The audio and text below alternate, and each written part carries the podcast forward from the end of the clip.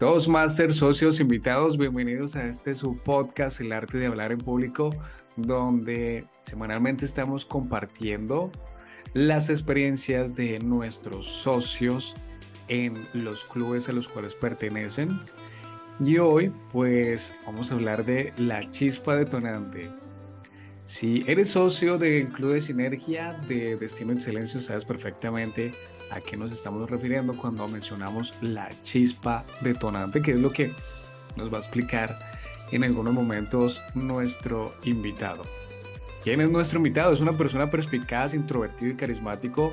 Ama la bicicleta, el deporte, las mujeres, los viajes y que le den su lugar en familia, amigos, relaciones y negocios.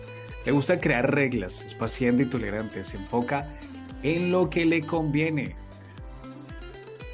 partiendo por supuesto desde el sentido común.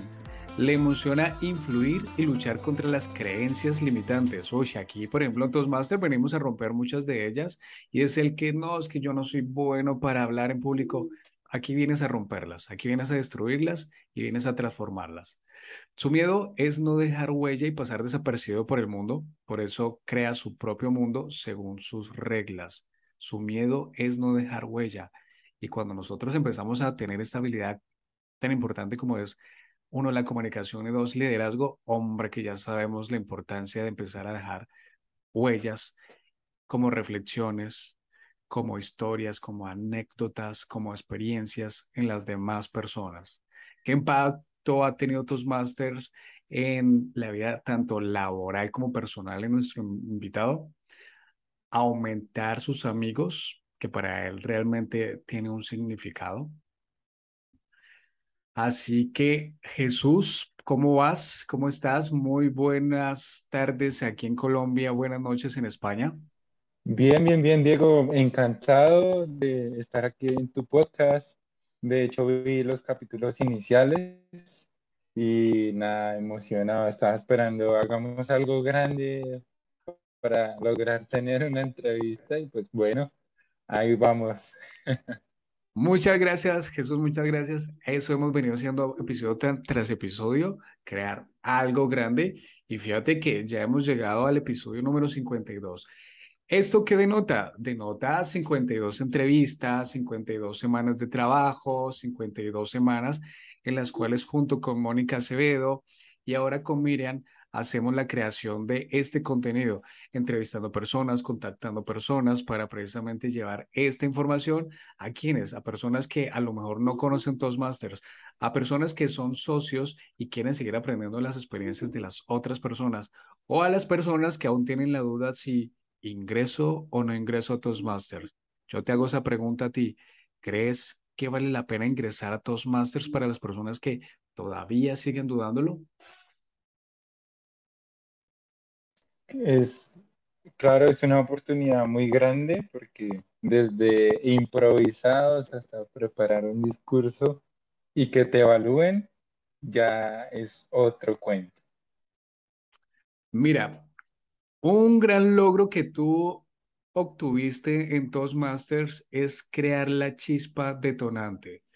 Iniciemos primero conociendo qué es esto que creas a partir de que te empezaste a entrenar, formar en Toastmasters.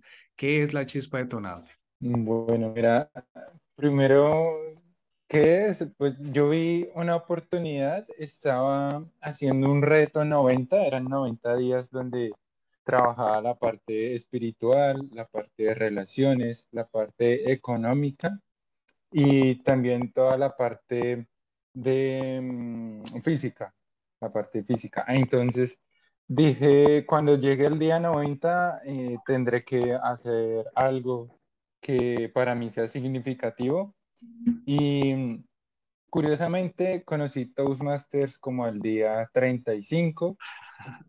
Empecé a alinear las cosas y me di cuenta que había mucha gente que tenía ganas de hablar en público.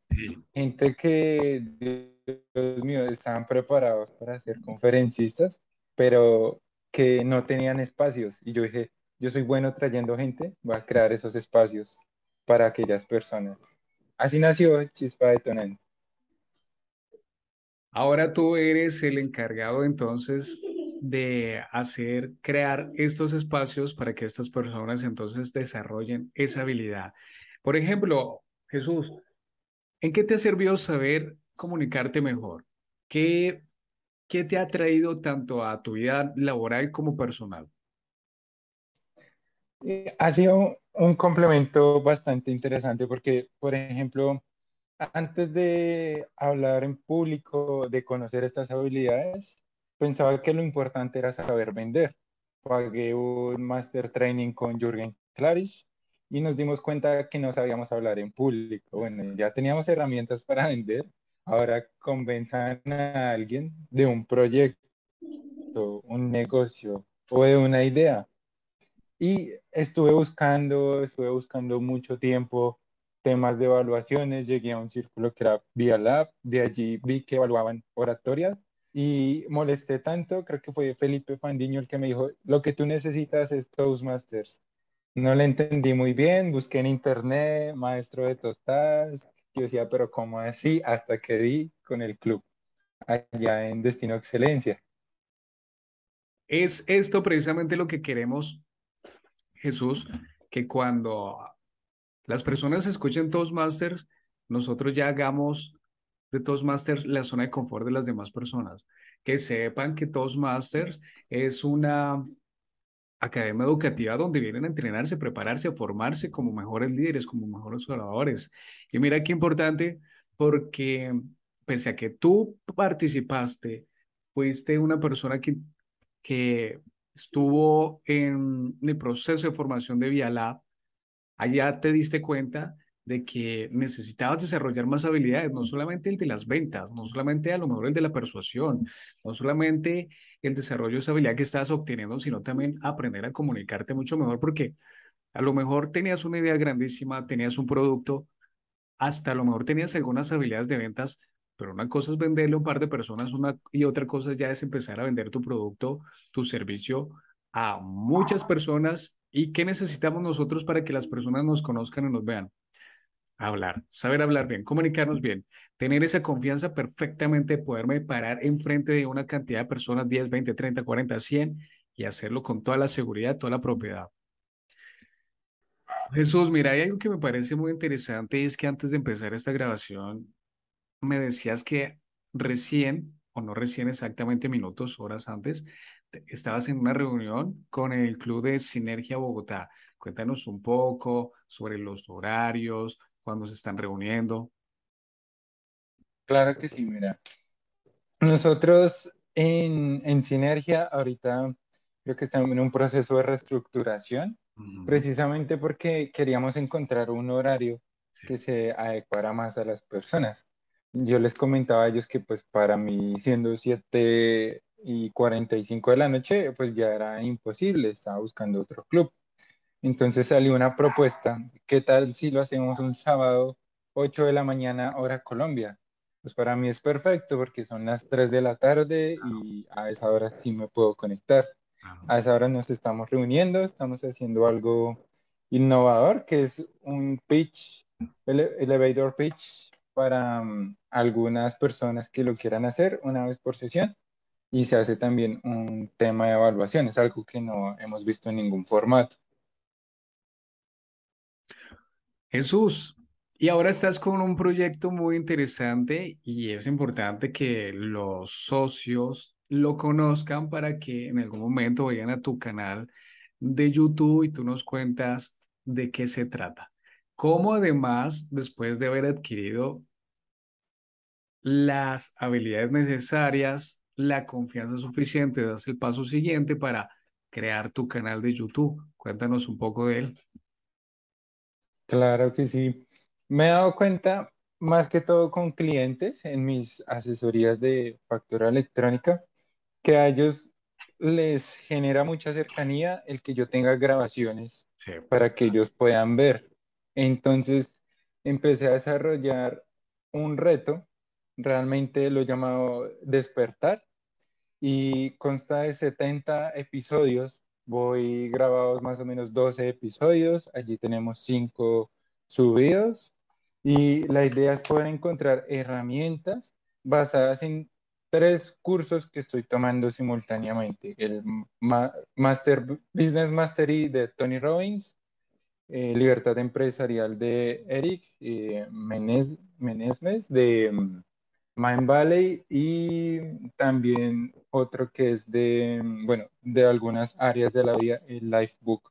Eso lo estoy llevando como una guía introductoria paso a paso para que la gente tenga estas herramientas y lo voy redactando con mis historias. entonces te vas a poder reír en algunos episodios, vas a ver eh, qué me pasó un día haciendo ejercicio en vivo mientras grababa. La temperatura aquí es de 42 grados, entonces estaba haciendo barras y eso fue algo que cambió el episodio, pero dije no lo voy a editar porque esto es como la, la sazón del capítulo. Mira, ¿crees que tú llegaría, hubieses llegado a este punto en el que ahora estás trabajando como creador de contenido, creador de videos para YouTube? ¿Crees que hubieses llegado hasta este punto si no hubieses pasado anteriormente por todos Masters? Posiblemente sí hubiese llegado, pero no con las herramientas adecuadas, sin estructura, sin una correcta forma de pensar cómo piensa la persona que quiero que lo escuche, algo que casi nunca se hace, ¿no? Como organizar tu lenguaje para esa persona. Perfecto, Jesús. Bueno, Jesús, vamos a cerrar este podcast, vamos a cerrar esta entrevista con tres grandes preguntas, tres grandes importantes preguntas. La primera pregunta es, ¿cuál crees que debe ser la actitud que se debe tener en Toastmasters para crecer, para que ese nivel que tú eliges, ese camino que tú eliges y mm, eliges recorrerlo, pues que lo recorras de una manera mucho más eficaz. ¿Cuál crees que debe ser la actitud? Siempre pensar como niños. Y pensar como niños para mí es querer aprender, disfrutar, si hoy estoy llorando, mañana voy a estar sonriendo. ¿Se dan cuenta que los niños pelean y a los cinco minutos ya otra vez están sonriendo, están jugando? Pues eso, eso es, pensar como niños, estar siempre en ese aprendizaje y fallar rápido. Si fallo rápido, puedo corregir y seguir progresando. Perfecto. Ahora, recomiéndanos un libro relacionado con alguna habilidad de las que aprendemos en Toastmasters. ¿Algún libro? Mm, ¿sabes qué? Me ha gustado uno de Raymond Samso, eh, El Código de la Manifestación, porque allí te permite no solamente visualizar, como lo es en el libro El Secreto, sino ir un poco más allá para poder proyectarte como si ya lo tuvieses. Entonces, esto lo hago también antes de dar mis conferencias Recientemente no subido ese capítulo, pero pasé por una tarima hermosa, estaba puesta y no había gente. Entonces yo ya estaba manifestando que esto estaba lleno de personas entusiasmadas por escucharme aquí en Alicante. Bueno, eso fue en Benidorm. Y mira que muy posiblemente la respuesta que acabas de dar está ligada con la próxima pregunta y es ¿cuál es el secreto que tú utilizas para que te vaya bien en los discursos? Mm, bueno, sí es manifestarlo. Normalmente dicen que el discurso está uno, el que preparas, el que dices y lo que pudiste haber dicho. Entonces, el secreto es, primero, estructurarlo, dar esa patada voladora para que llames la atención y tener un buen cierre. Si no hay un llamado de acción en tu mensaje al finalizar, posiblemente no lleguemos a dejar huella, no seamos recordados. Comprendiendo lo que acabas de decir, entonces refuerzas mucho un llamado a la acción, un llamado a la acción para que cree una reflexión. Vamos a poner en práctica lo que nos acabas de decir con respecto al llamado a la acción. Y va de la siguiente manera, para ti que nos estás escuchando, te voy a pedir algo vete para nuestras redes sociales. Instagram nos encuentras como Destino Excelencia, Facebook nos encuentras como Destino Excelencia. Déjanos un comentario de lo que te pareció este episodio. Déjanos oportunidades de mejora para los próximos capítulos. Comparte este contenido con personas a las que creas que le puede ayudar, que sean personas que aún no conocen de Toastmasters y que realmente Toastmasters podría brindarles y aportarles demasiado valor con respecto a sus habilidades comunicacionales. Ese es nuestro llamado a la acción. Comparte este contenido si ves que a ti te sirve y a alguien más le puede eh, contribuir. Jesús, muchas gracias por tu tiempo, muchas gracias por lo que nos compartes. A ti, Diego, gracias por estar siempre disciplinado, pendiente, aprendiendo y compartiendo, porque por medio de esas preguntas poderosas es que este podcast es lo que es hoy en día. No sería así interesante si no lo enrutas de una forma correcta. Mira, eso que acabas de decir lo voy a integrar con una palabra y con el cierre de este episodio. Se llama excelencia, que es algo que aprendemos en Toastmasters. Disciplina, constancia, programación. Programación no de computación, sino de cómo programo yo mi agenda, cómo programo yo mis entrevistas, cómo programo yo cada ocho días una entrevista totalmente diferente para que cada ocho días creemos valor y compartamos estas experiencias. A ustedes que nos están escuchando, muchas gracias por llegar hasta este punto. Recuerden que esto habla demasiado de ustedes, de esa capacidad de aprendizaje que tenemos y formamos en Toastmasters, porque aquí no solamente venimos a desarrollar la oratoria de liderazgo, sino el aprendizaje continuo. Y recuerden esto, pónganlo en un post-it, escríbanlo en el carro donde lo vean todos los días. Nuestro camino nuestro destino es la excelencia. Chao.